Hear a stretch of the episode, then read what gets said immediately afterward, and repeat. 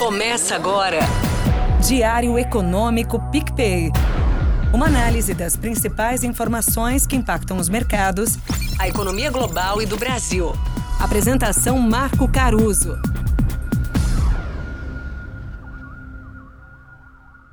Fala turma, bom dia. Hoje é segunda-feira, dia 8 de janeiro de 2024, e esse é o seu Diário Econômico.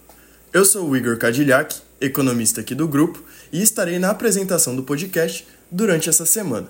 Antes de iniciarmos o nosso primeiro Diário Econômico de 2024, gostaria de fazer um breve resumo do que observamos no final do ano passado e no início deste ano. Apesar da forte recuperação dos ativos de risco no rally de fim de ano, em termos macroeconômicos, nosso cenário base parece não ter sofrido alterações tão relevantes. Os indicadores de crescimento nos Estados Unidos continuam mistos, mas cada vez mais observamos sinais claros de desaceleração, sem riscos concretos de recessão. Claro que não descartamos a baixa probabilidade de uma recessão em algum momento, mas, atualmente, a chance de um pouso suave prevalece.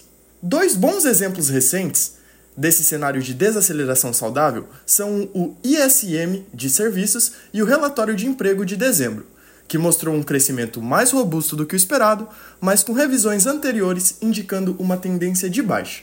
No âmbito inflacionário, ainda observamos uma inflação em queda, dando continuidade ao movimento de desaceleração gradual que temos observado em vários lugares do mundo. No Brasil, o cenário é muito semelhante e também tivemos poucas mudanças recentemente. A principal surpresa foi o IPCA 15 de dezembro, que subiu 0,40%, ultrapassando o teto das projeções dos economistas.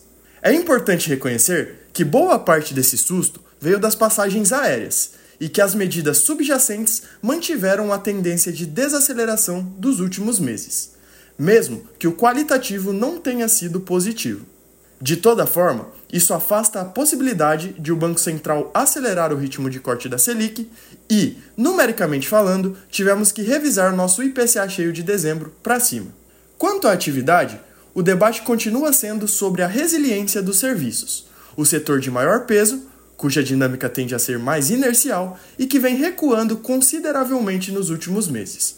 No entanto, ainda observamos um desempenho relativamente positivo no último trimestre. Nos próximos meses, esperamos que a Black Friday, o Natal e as festas de fim de ano estimulem a demanda das famílias, beneficiadas por um mercado de trabalho aquecido e um aumento na massa de rendimentos. Para essa semana, o destaque da agenda será a inflação de dezembro nos Estados Unidos, na China e no Brasil. Projetamos uma variação de 0,47% para o IPCA, impulsionada pelos transportes e pela recomposição dos descontos concedidos na Black Friday. Os principais grupos afetados serão artigos de residência, vestuário e saúde e cuidados pessoais. Caso esse cenário se concretize, a variação do IPCA em 2023 será de 4,53%. Bom dia, bons negócios e sorte sempre! Você ouviu? Diário Econômico PicPay.